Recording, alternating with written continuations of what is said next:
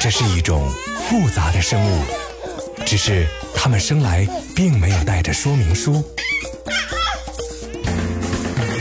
大家好，我是一喜妈妈，让我来带您解读宝宝的成长奥秘，轻松对待育儿路上的难题。新妈听听看，Mommy brand new。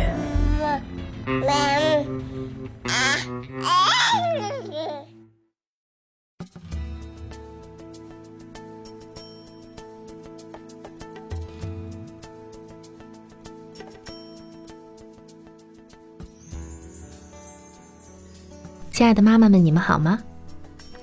宝宝现在能够明白母语中所有的基本发音了。从现在到宝宝六个月，他会学着发出一些音节，有时候还能发出连续的音节。这也是很多妈妈会在这段时间听见宝宝不经意的发出“妈妈”或者“爸爸”的音，激动的不知道该怎么办。儿童发育专家认为呢，宝宝现在还不能把“妈”和“爸”的发音与现实生活中的爸爸妈妈联系在一起。但对于你们来说，就算这些发音纯属巧合，听到宝宝第一次这样叫，还是会很开心的。现在你的宝宝体重可能是出生时的两倍，尽管他每天吃的顿数比以前少了，但他的胃变大了，吃奶的效率提高了，体重也在继续增加。这时候，你的母乳成分也发生了变化，含有更多的脂肪和矿物质，满足宝宝的营养需要。很多这个月龄的宝宝每天喂四到五次就够了。但如果宝宝单靠母乳喂养的话，那么他每天仍然需要吃六到八次奶。之前我们提到过，宝宝的生活需要按照吃奶、玩耍、睡觉的程序进行。那时候也许他会三小时轮一次，而到了现在的月龄，程序基本可以变成四个小时了，也就是白天从这次到下一次吃奶的时间有四个小时。在夜里呢，很多宝宝可以坚持睡上五六个小时，有的甚至可以在夜里睡整觉了。对于长期睡眠不足的妈妈来讲，让宝宝睡整夜觉是永远的梦想。有的妈妈为了让宝宝夜里睡整觉，就在宝宝睡前喂一些固体食物；也有的妈妈为了让宝宝不那么早就醒来，特意让宝宝很晚才睡，结果发现这两种做法都不能成功。宝宝多大有能力睡整夜觉？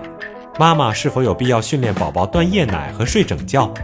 为什么说培养宝宝规律的睡眠时间和良好的睡眠习惯比断夜奶更为重要？欢迎收听考拉电台《新妈听听看》节目。现在宝宝四个月零两周。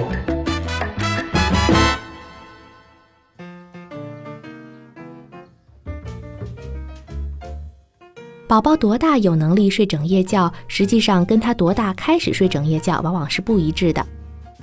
美国一项最新研究结果显示，婴儿两到四个月期间就有能力睡整夜觉了。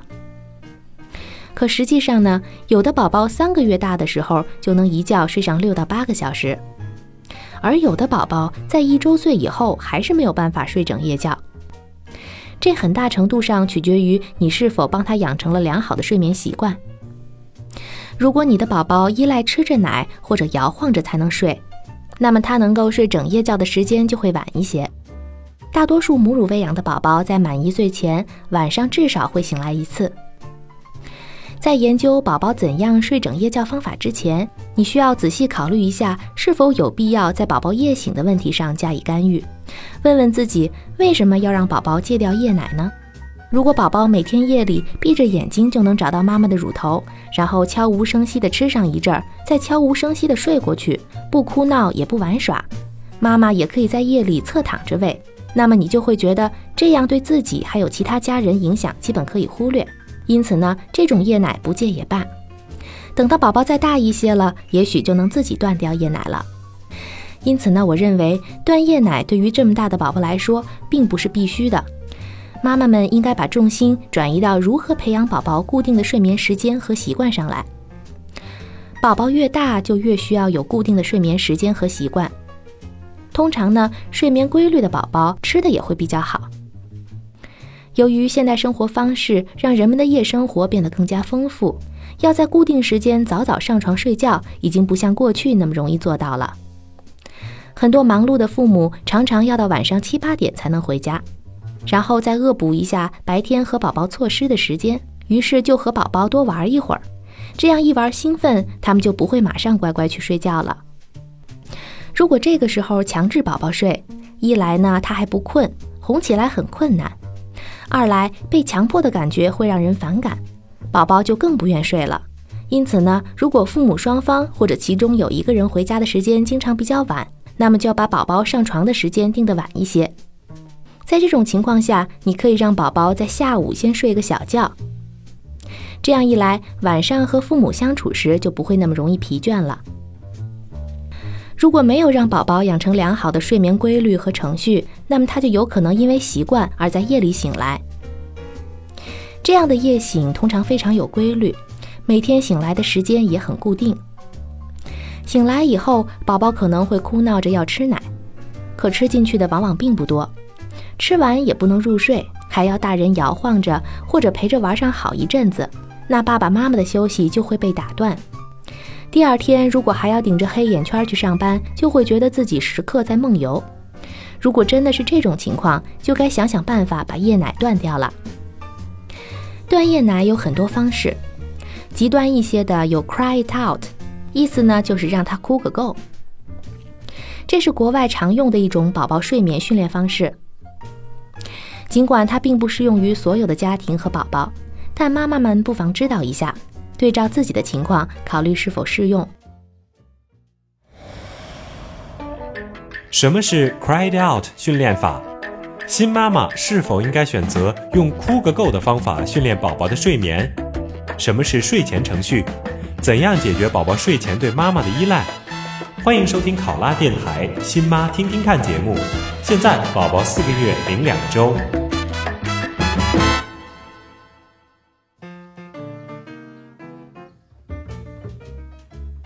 哭个够的方法呢，被有的育儿专家称之为训练宝宝睡整夜觉的好办法。简单的说，就是把宝宝放在他们的小床上，关上门，让他自己去哭闹。尽管具体的方法有种种变通，但大致原理都是一样的。宝宝在哭上一个星期都得不到回应后，就能自己学着入睡。这种理论认为呢，如果宝宝的哭声得不到回应，他最终就会明白不值得使劲的去哭了。这种方法对很多宝宝都是有效的，国外也都会采用这样的方法来训练婴儿。当然。在开始尝试这种方法之前呢，你需要保证宝宝身体健康。另外，更重要的是，你需要征得全家人的同意和支持。很多妈妈是忍不了孩子的哭声的，特别是在你刚刚尝试这种方法训练的时候，很可能要忍受宝宝长达一个小时的哭声，他可能会因此而声嘶力竭，而且连续好几天。如果你知道自己狠不下心来，或者呢家里有老人会极力反对，就最好不要尝试，因为到最后你会把大家弄得都很疲惫，还会让家里出现很多是非。当然了，如果你决定尝试的话，那么你需要做好两项准备工作，也就是刚才我们提到的，让宝宝形成规律的睡觉时间和固定的睡前程序。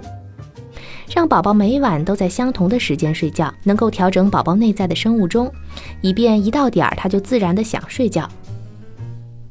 另外，找一个宝宝最能接受的睡前程序，比如说洗澡、讲故事，或者呢听一段音乐。长期做下去，宝宝就知道什么时候该睡觉了。在宝宝困了但是还没有睡着的时候呢，你就要把他放到床上。不过，你仍然要让宝宝感到舒适和关爱。如果你的宝宝是吃着奶时睡着的，你就要轻轻地弄醒他。虽然疲惫的你很不想这么去做，但是为了培养宝宝自我安抚入睡的能力，长远来说这样做是值得的。接下来，你可以用一步到位的方法，跟宝宝道过晚安之后就离开。著名的斯波克育儿经的作者 Benjamin Spock 医生认为。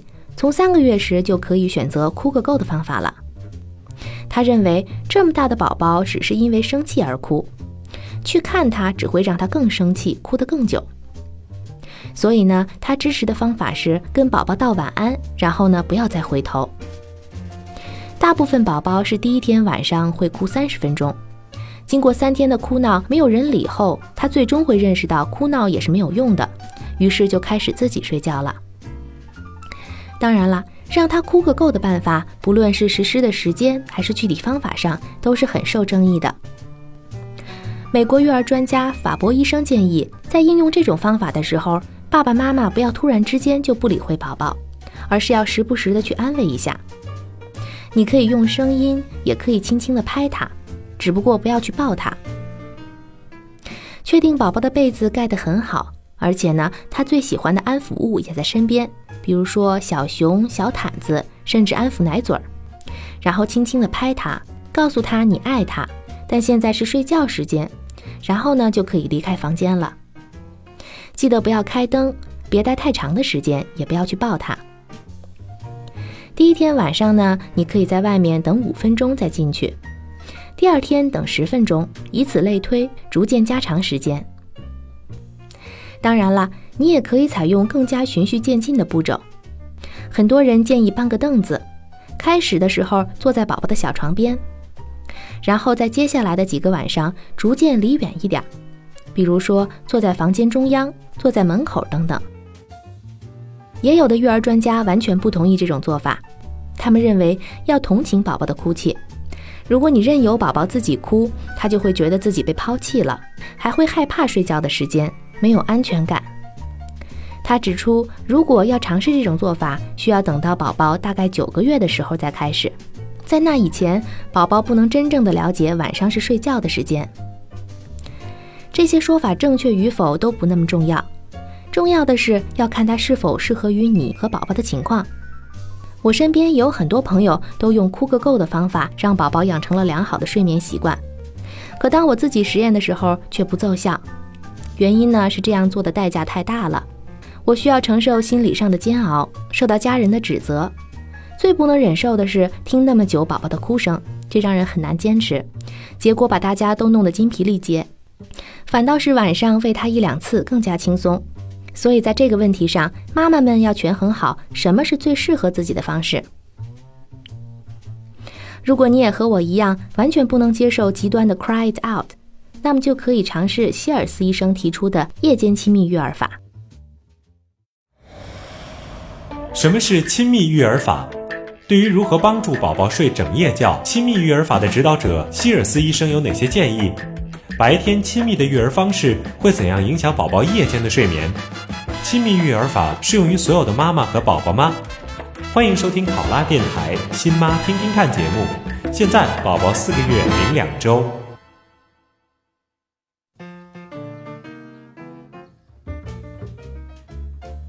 亲密育儿法是美国医学博士威廉希尔斯提出的。他提倡通过母乳喂养和宝宝同睡等方式，让父母和幼儿及早的建立起亲密关系。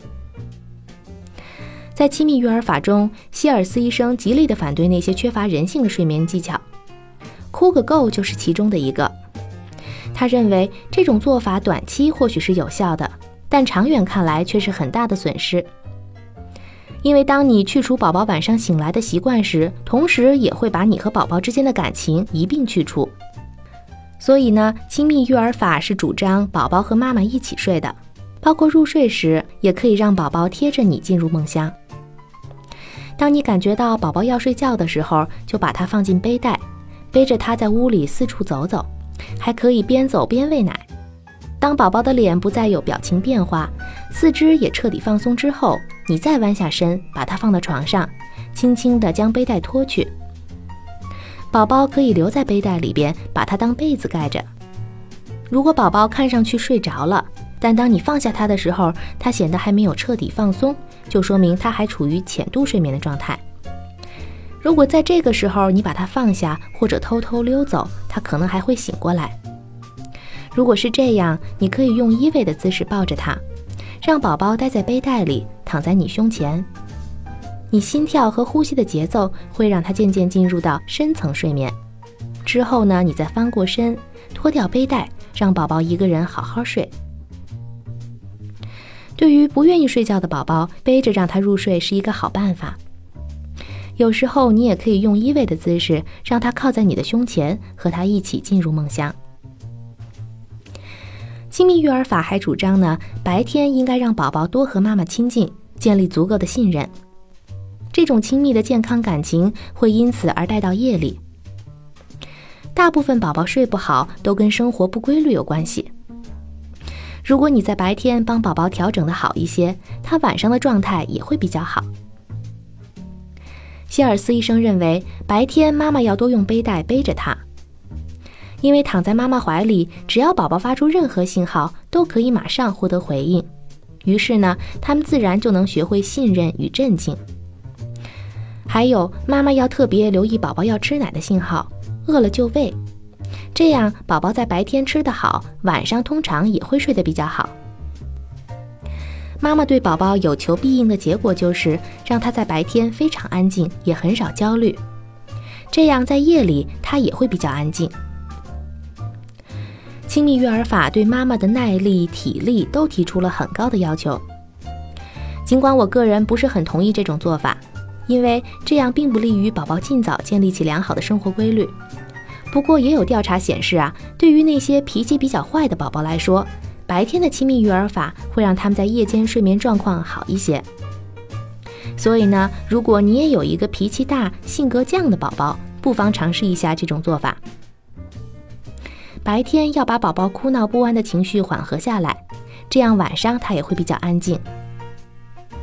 换句话说，就是要通过白天的亲密，让宝宝早早的了解到，不论是什么时候，妈妈都在身边，都没有哭闹的必要。不论你对宝宝的睡眠训练持有什么样的态度，都要知道，世界上没有一个万能的方法能适用于所有的人。你需要了解和尊重宝宝的个性，找到一个最适合自己和他的睡眠训练方法。不论是冷酷的哭个够，还是亲密育儿法，都要求妈妈对宝宝的需求特别敏感，同时呢，自己也需要更加冷静。想想你的宝宝为什么会在夜里醒过来哭闹。是饿了，肚子不舒服了，太热了，还是仅仅因为习惯夜里醒来？多听听宝宝的哭声，并且安慰他。另外呢，对于一些宝宝来说，睡眠训练不是一件容易的事儿。爸爸妈妈要共同分担安抚宝宝的工作。通常母乳喂养的宝宝夜里即便不吃奶，也想要妈妈。但如果爸爸能够在晚上参与到照顾宝宝，宝宝也会学着接受爸爸的安抚，等他习惯了，就会在不需要吃奶的时候，也不需要人安慰了。如果宝宝把妈妈或者吃奶当做睡眠的唯一工具，习惯了每天入睡的时候有这些陪伴，那么现在你就可以找一个妈妈的替代品。你可以给宝宝准备一个安慰用的绒毛玩具或者毯子，或者呢，直接给宝宝一件自己常穿的睡衣。头几天呢，穿着它哄宝宝入睡，之后就只是让宝宝抱着睡衣，而你也在他身边陪伴几天。再过些天呢，就可以只给宝宝抱着睡衣而入睡了。那个时候你自然也可以抽身了，这样宝宝的道具会自然的从妈妈过渡成妈妈的睡衣，宝宝也会把睡衣和睡觉联系起来了。如果你的宝宝能够自己入睡了，但是夜间还是会醒来吃奶。那么在夜里喂奶的时候就应该保持安静，在他开始躁动但还没有完全清醒之前就给他喂奶。大于六个月的宝宝半夜醒来吃奶多半不是因为饿，而是出于习惯。你可以在他还迷迷糊糊的时候拍拍他，跟他说一说现在是睡觉时间。如果你怕他饿，就确保在他入睡以前吃够，不论是母乳还是牛奶，都要把它喂得饱饱的。Playtime。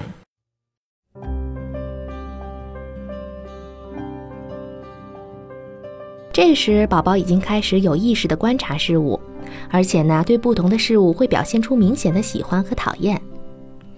比如说，给他一个好看的皮球，他会伸手去抱球；而吃药的时候呢，他会扭头拒绝不喜欢的药水。从现在开始，你可以陪他做一些培养观察力的游戏。